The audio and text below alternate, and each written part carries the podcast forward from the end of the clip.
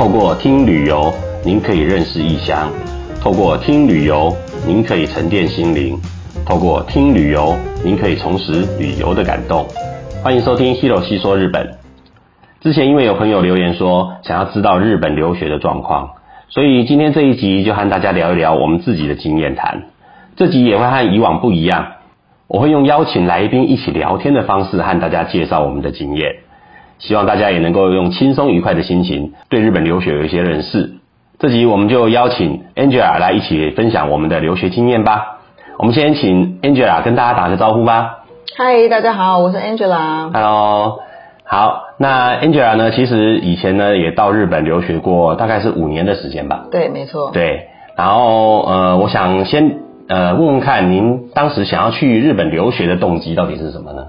啊，其实我想要去日本念书的动机很单纯，因为我那时候其实只是呃在高中的时候，嗯。因为我的英文当时是没有学好的，嗯哼。然后我就想说英文没学好，那总得换一条路吧，所以我们最先想到的大概就是日文，因为我们从小对日本是有向往的，是。而且当时那个时代，比如说我们在路上当呃在书局看到一些海报啊，嗯。或是所谓呃摩托车后面的挡泥板都是一些日本的明星，是所以对日本就是想说，哎，那我可以试试看这个地方，转换一个跑道试试看，也许我能在那里有一番作为，也不一定。哦。当时其实就是这么幼稚的想法而已。那你那时候有喜特别喜欢日本的那什么团体啊，让你觉得哎，我要一定要去追星啊那种感觉吗？我是可以讲，可是我怕这样一讲，大家都知道我是几岁的人。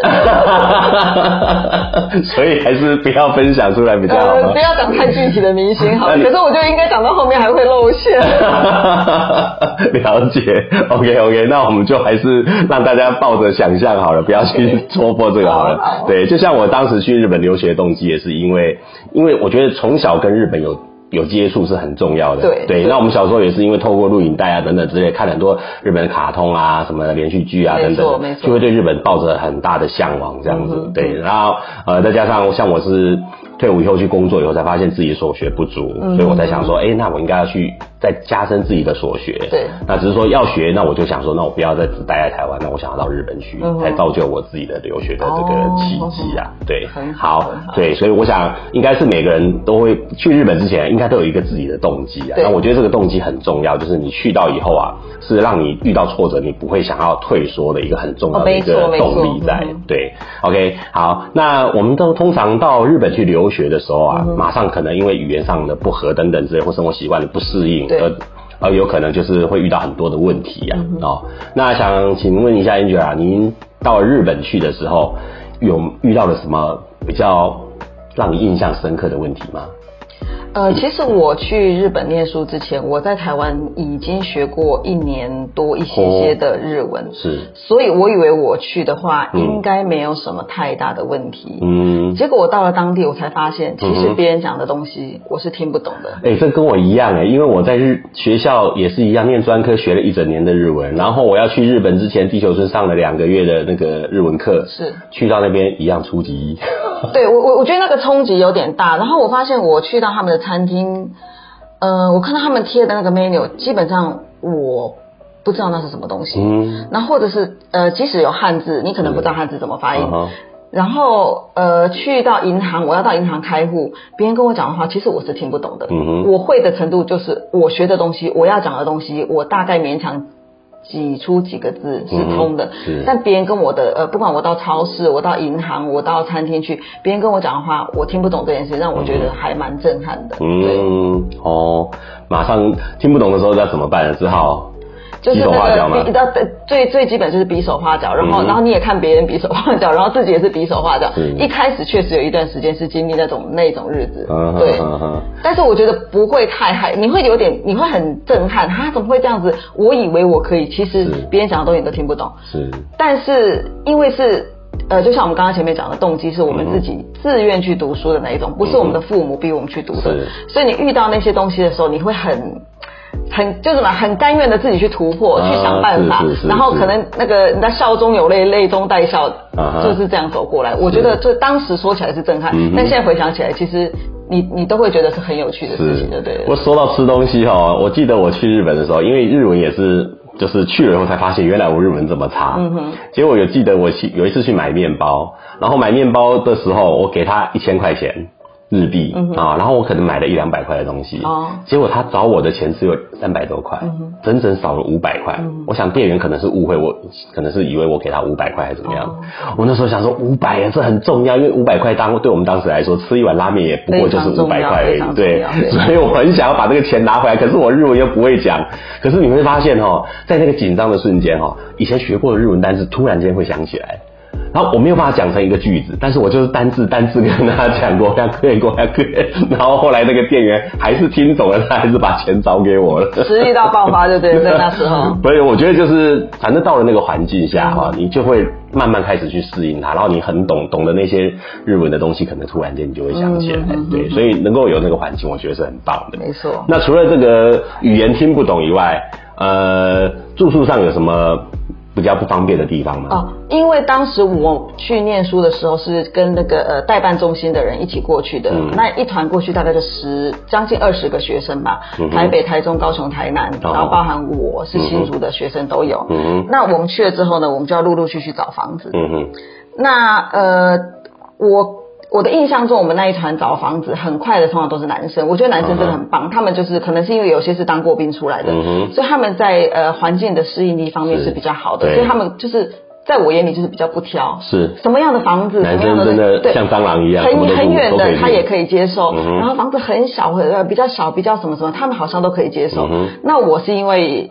呃，我我是一个很特殊的人，因为我从小就是一上车大概呃坐个二十分钟就开始那个晕车吐的那一种，而且是真的会吐出来的那一种。然后再加上我。呃，怎么样？我出去念书之前，其实我日子过得还蛮爽的，所以嗯我都是跟别人一起行动，我不曾自己买车票，哦我不用自己认路，我呃，所以我到日本去念书找房子的时候，我确实就遇到了一些困难。嗯哼比如说代办公司他们会带我们去找的地方呢很偏远，比如说要呃转车嗯。两次的，不好意思，那个东西我就没有办法接受，嗯因为我根本记不住。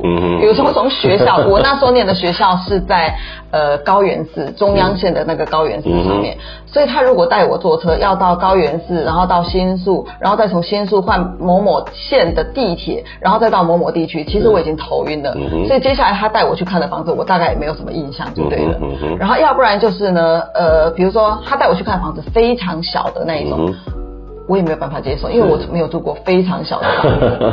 然后要不然就基本上他有给你看过什么比较恶劣的那种环境？呃，我我我看过，我那时候是呃那一团里面最慢找到房子的就是我。嗯哼那他们带我看的房子里面呢，呃，也有一些不错的房子，也有一些。不错的房子通常都是非常远，换车大概可能要换两到三次，要不然就是坐一次车大概要至少二十分钟以上，嗯然后那就已经是我的呕吐的范围，已 经到我的呕吐的程度。坐电车也会吐吗？我不知道，因为我以前在台湾坐车就会吐，所以我那时候没有坐过电车，我不晓得坐电车会不会吐。嗯总之，我最对于坐车这件事情，其实我是有恐惧的，哦在当时。是是所以只要他跟我说要换很多站的，其实我的那个心里的那个抗拒就已经产生了。嗯然后我看过可怕的房子是，那个叫可怕嘛，应该就是说嗯。很特殊，在一个 mansion 的一楼，他带我去看，然后他 mansion 就是那种公公寓嘛，公寓公寓式的，然后那一栋建筑大概有四层楼，嗯。然后他带我去，我忘了那是哪一站，就是下了车之后呢。又要走什么南口北口，反正我每次都被那种东西搞得团团转就对了，嗯因为你到每一站要出的口不一样。对。他带我走那一段，然后大概走了十五分钟嗯，然后本来是在路边嗯，然后到了路边之后呢，又要转进一个巷子里，然后在巷子里的旁边有一个 mansion 的一楼，然后他打开给我看的时候，就是真的是又黑又小，啊哈，在我们的想法就是那个地方不是应该是养狗狗，或者是啊摆一些呃打扫用具啊，你知道哦摆一些什么大型的是。垃圾桶、资源回收桶扫把、畚斗的地方吗？那怎么会是租人的地方呢？哇，这么夸张，这么夸张，他就带我去看，然后我看完之后呢，我本来想说，因为我知道我已经是最后一个，嗯。所以我应该要忍耐，不要再挑剔了才对。然后我就看，他只有一间厕所，嗯然后是没有浴室的，哼啊，然后我就问他说：“那我要洗澡怎么办？”是他跟我说：“哦，这边很方便，啊你只要大概再走十分钟左右就会有前汤。我的妈呀，还要每天去前对，报道要去前汤洗澡。他说这样很方便。嗯哼然后我想，我真的没有办法接受这个东西。是是是，我我我知道这样听起来我已经是个奥奥客了，对不对？但是我还跟他说，哦，不好意思，这个太远了，啊我会记不住这个地方。是不过还好，就是坚持到最后，还是有那个美好的东西是来的。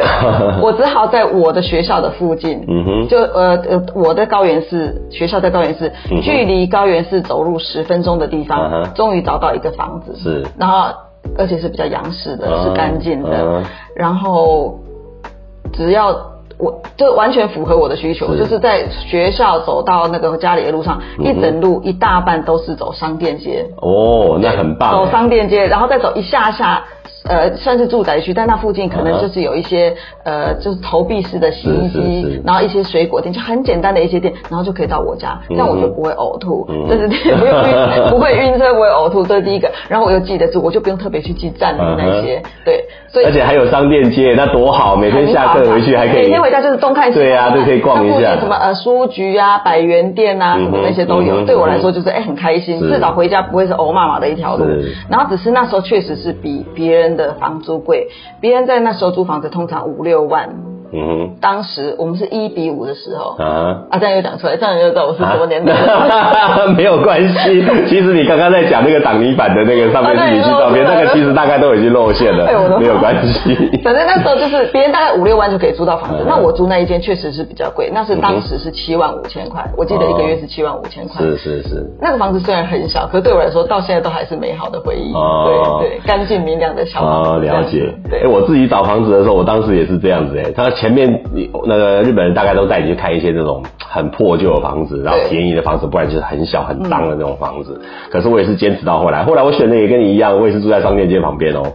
可是他房租就是比一般他之前介绍大概贵一倍以上。我记得我那时候好像是七万五千块一个月，对，然后也是商店街旁边很好，对不对？对可是我那个房间有一个很大的特色是。因为他走到车站只要一分钟，所以很吵，每天都超吵，你每天大概四五点，电车车咔咔就过去了，你就醒了。对，而且还有第二个原因，那个房子哦这么漂亮，这么干净，又在商店街旁边，为什么没人要租？为什么？因为我那个窗台下两个大的热色桶。哦，全社区的垃圾全部往你家丢，哦有点 就因为这个意这个原因这两个原因啦、对啊，所以呢就是那个房子一直租不出去，哦然后我后来一看，哇，比之前看那前几家好太多了，完全不考虑我就给他租下来。所以你也是那个垃圾桶的有缘人。对，垃圾桶，后来发现住垃圾桶旁边真好，好多东西可以捡呢。哎，对对对对，我们在我们在日本确实常常用的是一些呃二手的东西。对，在台湾你可能会觉得有点不可思议，会不会觉得很脏？对我我到日本的时候，我说了我租了那个七万五千块的这个哦，你那个房租跟我差不多哎。小房子，对不对？啊哈，但是我用的那个桌子呢，嗯。就是在二手店买的啊小桌子，是。然后在二手店买的一个小电视，嗯。我就是从这样子开始展开我的留学生活。是是是。可是那个桌子，那个二手店的小桌子，对我来说也是满满的感谢。为什么？因为我申请学校的、嗯呃小论文什么都是在那张桌子写的，啊然后我在学校准备考试，准备一次又一次，你知道那种就是测验啊，或是 N 万啊，都是在那张小书桌上面。哦那真的很有回忆耶。对，所以我觉得二手书桌真的也是用的好也很也很棒，而且他们的二手东西一下价钱就跌很多，对不对？我记得我那时候买，其实它其实是会把它整理的很干净，对你不会觉得很对，很脏。我觉得买日本的二手货，货，就这个是很好的。像我记得我之前买一台中国的脚踏车，嗯很漂亮、很干净的淑女车，哎，就买全新的大概要三四万块日币，结果买一台中古的两千块日币，哦哇，那个省了好多钱哎。对啊，所以我觉得有时候像有些因为。它因为电器产品，它不容易坏掉。对。那你因为你要带走，要丢掉，当然是一件很麻烦的事情，而且丢丢掉可能要符合他们那个丢那个废弃物的一些规矩。嗯对，所以很多人想说这个电器还可以用，那干脆摆垃圾桶旁边好了，对给人家去捡。对对，所以我我后来才发现，原来我前面那两个垃圾桶常常会有宝物出现。我也是，我我在 我买的是刚刚的那个小书桌跟电视是在二手商店买的，嗯但是我后来我用的。你知道，就是女生爱漂亮嘛，是。就弄了一个全身镜，那在垃圾堆旁边捡的。嗯然后还有一个烤箱也是在垃圾堆旁边捡就是人家不要的，然后我们就带回来测试，就好好的啊、那我们只要把那个面包屑清干净，然后就一直用，用到那台从我语言学校捡是，然后到我用到大学毕业，那 个烤面包机一直都在用。对啊，而且它都可以用，对不对？它都可以用。所以说有时候稍微留学哈，因为学费毕竟是贵，在日本留学毕竟是贵，所以对我们来说能够省一点算一点，嗯没错没错哦，所以那些东西其实用起来你也发现，哎，用起来跟一般的也没什么不一样回去把它。整理过，弄得干干净净。对啊，我觉得只要自己把它擦过对哈，就整个整个整整个都不要看起来很肮脏、很一点很可怕的感觉，问题都没有一点问题都没有。对所以像这样日本。这样留念下来学费会真的很贵吗？呃，其实实际上的数字我是不是很记得，但是我知道再怎么样还是去比去欧美国家要便宜。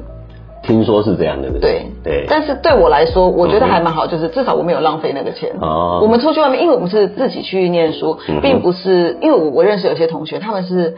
呃，可能就是富二代、富三代，那他当到时候是要回去接他家族的事事业的，所以是他的父母送他出来读书。嗯那他的学习的方式、读书的方式、面对生活的方式，跟我们是有很大的差别的。我们在那时候我们就看着。哎，我那时候也有哎，我有一个同学就是这样啊，他手上戴那个三十万的他阿妈给他的那个红宝石钻石哦，然后从台湾飞日本绝对只坐商务舱不坐经济舱，然后呢，我们是每天通坐电车上下上下学。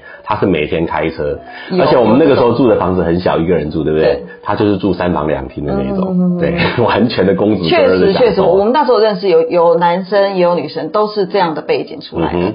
那他们在呃上课的学习态度也好，或者是呃，确实他们住的房子都是很大的，是，但他上课完全是松散的，或者是趴着睡觉的，是，都是这样，就是。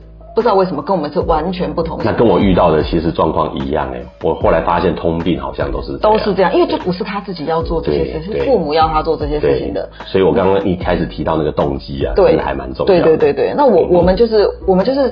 每一分钱都算得很清楚，因为我那时候是人生最认真的时候，不管是在学习上或者是在理财方面，然后我真的是每一分我都认真记账。我从台湾的书局买了一本小小的记账簿，里面记得满满的，买一个面包，买个肉，买个牛奶、鲜奶。所有的东西我都记得清清楚楚，连我去快要过年了，呃，对，快要过年了，去书局买张小卡片，我都会记账，记得清清楚楚，每一分钱都对，然后所以一定会在呃傍晚特价的时候呢去买面包，因为那时候买吐司是最便宜的特价，然后每天都算好，一天只能吃。一片，再饿都不能吃两片，这样就会，你知道就不能撑到下一次的特价日。我知道，我们那时候真的是算成这样子。了解了解。但是你想，那个有钱出来的那种是先生小姐们，他们绝对不会是这样子，知道吗？就完全生活态度完全是不同的。是，我们那时候真的，我的。我最喜欢住，因为那时候我后来发现，我选的那个房子，我后来一直到我念大学之前，我去选的那个住的房子，我一定都要选旁边就有超市的，嗯因为那对我们来说太重要了，因为就是超市要关之前，很多的半价食物就在那个时候，那个时候真的你要克制你自己的开销的话，就只好从这个地方没有错，没有错，一切从简这样子，对，而且我也是那个时候冬天也是一样，很多人就是开暖气嘛，嗯他就是想说暖气电费很贵，又不敢开等等的，我之前也是因为这样子的关系，那你可是你房子如果呃，一直都不开着的话，里面会很潮湿，对。不对？那冬天的时候就会把窗户打开通风，对，结果通了风，房间没有变干，反而脚冻伤，对，冷到冻伤。我有，我有这个经验。是啊，对，我刚去日本的第一年，呃，我们在台湾不知道什么叫冻伤，因为我们的天气没有什么冻伤这种东西，是。所以我去到日本之后的那一年的冬天，嗯哼，是晚上睡觉的时候脚很痒，嗯哼，哎，我也是这样，对，我想说。不会是香港脚？对你跟我跟我想法一样。一个人住，我有什么好香港脚？对。然后就觉得很不可思议。然后后来到了第二，我不呃晚上睡觉的时候是脚痒。嗯。第二天早上，比如说我到学校上厕所的时候，你上厕所是不是要敲门？对。那敲门的时候手痛的不得了，好像要断掉这样子。是。然后我就打开看我的手指，每一根肿得像香肠一样。然后想，哎，到底是得了什么病嘛？我才刚来日本几个月，因为我是九月去日本的。嗯然后那时候已经大概十一月底、十二月，我就我就已经是这个剑桃就出来了。然后我就跟学校的老师说，那学校老师就带我去看医生。嗯哼。然后他带我去看医生的时候，那医生就跟我说我是我是冻伤。哦。我说哈。冻，前面毛病就已经这么多，现在还来冻伤。他就跟我说这个东西呢，你就要常常泡温水，然后你要开暖气，或者是用口塔子这个东西。然后那时候我们第一次听到口塔子是个什么玩意儿，你知道吗？他就解释给我们听，对不对？告诉我们是什么什么东西。然后后来老师还带我去那个电器店买，他就跟我说啊，那种地方就有那个桌子，你可以。它有大小可以选，对，比如说你家房子平数比较大可以大，然后如果我们是个人小一点，我那时候才知道啊，原来可以用这个东西来保暖。如果你舍不得开暖气，哦，我那个时候我真的，我那时候买了一台口塔子以后，那个口塔子就是一个小小四方形的桌子，对，然后矮矮的，然后就是刚好坐在地板上的时候，你脚可以放在下面，然后下面就有一个暖炉在里面，只要插电就会暖。然后上面，而且它对它上面盖子拿起来以后就可以铺一张被，再把盖子压下去，然后就变成说有棉被的那个小桌子。对对，保暖的效果。对，就是那个樱桃小丸子里面那个他们每。每次关在家里就是那种感觉。后来我发现，我们真的就是在留学过程中，这个口罩子真的帮了我好多。对，省得开暖气，我就关在这边，然后裹着棉被的。但是还有一个缺点就是呢，自从有了口罩子之后呢，你就离不开它，然后你就会把一些呃呃茶杯啊，一些要用的东西全部放在口罩子上面，能够尽量不要远离它。对对对，因为一出去那个热气跑掉了，然后你就变成说要重新再再暖一下，又很那个对，就是不想要离开它，就会变成这样子。呃，连睡觉的时候都睡在那个口罩子里面，对，真的是那个桌子真的太神奇了。我说好想带一台回台湾来用。可是现在台湾就比较不需要，对不对？因为因为主要台湾天气也热，对啊，可能也用不到这个东西啊，对啊。呃，Angel 在生活上有没有遇到比较让你印象深刻的一些比较好玩或者是印象深刻的事情，可以跟大家分享的？好玩的是，其实我那时候因为我我去出去念书，其实我是一个很乖的人，嗯哼，所以我出去外面的时候呢，我妈妈就跟我交代了两样事情。是，跟出国念书的时候，第一个呢，呃，大家对那个当时对吃生食还是有一定的恐惧，所以。他有交代我说，去日本绝对不要吃生鱼片。那我其实我是有听话，我在我还是一个听话的孩子，所以我听话到什么时候呢？就是我在念语言学校的那段期间，我真的是一口生鱼片我都没有吃，我都一定吃熟的东西。然后就等到那个语言学校毕业典礼 那一天，跟我的同学，那我们就去新宿吃。寿司。哦，对，那寿司上面的那个回转寿司，回转寿司，回转就是那家地下室那家很很有名的寿司，然后就第一次在那时候第一次吃到生鱼片，就是。有点吓到，因为我们可能是第一摊客人，所以他的饭是比较热的，刚出来没多久，还没有放凉，然后那个鱼又比较冰的，所以一进去那个口感的时候，想说，哎呦，我的妈呀，这是什么东西啊？还还是应该要听妈妈的话，不要乱吃这种东西才对。可是你看别人继续再吃，是吃的津津有味，那我没有继续拿，因为同学会帮我们拿，然后我们就继续再吃，哎，越吃越好，这样子后面的温度比较正常，就是饭饭的温度也没有那么的高了，然后那个鱼肉也就是两个加在一起已经很。很刚好的那种味道，所以越吃越好吃，越好吃。是。到后来我就爱上了这个东西，然后妈妈的话就完全抛诸在脑后，就对了，就开始吃吃生鱼片，对，才生的东西就开始吃，对，那个都是比较是冲击的事情。另外另外一个事情就是，呃，比如说我们以前在日本，刚去日本的时候，你问你总是在找吃什么东西最便宜，对不对？什么东西可以最省钱？然后那时候我在学校附近就看到了一个那个卖牛冻的地方。然后我就进去吃，举动就是那个牛肉盖饭嘛，对不对？对，一进去的时候呢，就是看到他旁边一进去是一个什么贩卖机，就是投投钱进去，他就给你出一张票，对，然后就用这个票之后呢，放在桌上，他就会给你一碗饭，很快速的。是。可是我觉得很怪异的是，里面都是男生。对，只有我跟我同学是女生。没错，那个地方通常女生不太去的。对，然后我不知道为什么，可是对我们来说好好吃哦，然后就是很好吃，然后那个东西又合你的胃口，所以你就吃。是，但是我不知道为什么那个店里都是男生，女生不太去，对不对？当时这个我到时候又可以再 特别用一集来跟大家分享。真的吗？有有为什么一开始是这样？所以我那时候去去吃的时候是，不过我们对我们来说很高兴，我们两个都是很认真，然后就很快速，尤其是我是那种。快速，然后把那个挖工 吃光光的那一种。然后我每次一吃完时候，然后那店里人都会觉得，嗯，想说这个女的 怎么那么会吃？对对对。然后我同，然后到到后来是我吃，我每次吃我都很开心，就很很满意那个味道，因为我喜欢那个味道。然后我不但我把我自己的吃光光，我还把我同学，因为我同学就是呃个子可能比我更小一些些的女生，那她的食量没有像我这样子，所以她每次大概吃到。吃一半，他大概吃不下，然后最后他那一碗也是我帮他吃完的。嗯哼，对，嗯哼。可是我不知道为什么，我每次去的时候，别人都还是用很奇怪的眼光看我，就是你只要一进门，然后看到你就很怪。对，没错。你下次可以讲我了解为什么为什么那个牛洞店下次跟大家分析一下，为什么日本人对这个女生进来牛洞店这么的好奇？可是我们对吃东西还是蛮那个。我一开始去日本的时候，确实是，呃，因为我的日文不通，嗯，我我只会我要讲的东西我会，但别人跟我讲东西我看不懂。然后我去到餐厅，我也。看不懂 menu，所以呢，在语言学校的时候，前面几天，呃，出出去外面吃饭呢，我同学到餐厅，我同学点什么，嗯哼，我就跟他吃一样的，啊哈，因为我也不会别样，对，那不是很可怜吗？没有办法，因为他他点了一样东西，然后他就跟我说，那你要吃什么？然后我就只能说，哦，跟你一样，因为我因为那个墙壁上贴的东西我都看不懂。那还好你不挑食哎，不然你如果挑食的话，我其实是害怕的，因为他那时候他每次都点一个。东卡兹，哦，通卡子，然后猪猪猪排饭，对，然后他跟我他点那个东西，他第一次点那个东西的时候，他问我说你要吃什么，那我就说哦跟你一样，嗯然后后来那个东西就来了，然后来的时候吃一口，我想说这这什么东西啊？因为它有点甜，有点酸。啊，因为炸猪排会浇一些那个比较酸，对对对对，甜一点然后它的那个酸的味道呢，又还蛮明显的。嗯。对当时的我来说，就是哎，这是不是有点臭酸？我以为，我以为。真的是文化冲击。对，可是我看我同学吃的津津有味。嗯哼，然后我说你觉得好吃吗？他说好好吃。他说他之前来日本，呃，就是那种什么短期留学的时候，是他就吃这个东西。他回去台湾非常的怀念，嗯所以他就决定现在来这边呢，他就要天天都吃这个东西。所以他真的前面吃了一个礼拜，我都跟他吃一样的东西。哇塞，连吃一个礼拜不会腻哦。不是，我不是不会腻，是我不会讲别的东西，所以我只好吃。然后前面第一次吃、第二次的时候，我想说，这根本就是有点臭酸的，你怎么？可是到后来，那也是我的大好物。真的哈、习惯了以后就就觉，得它好吃。我觉得好好吃。到后来，到现在我还是觉得它是好吃的。真的，真的，真的是哦，这个真的是听起来都好有趣。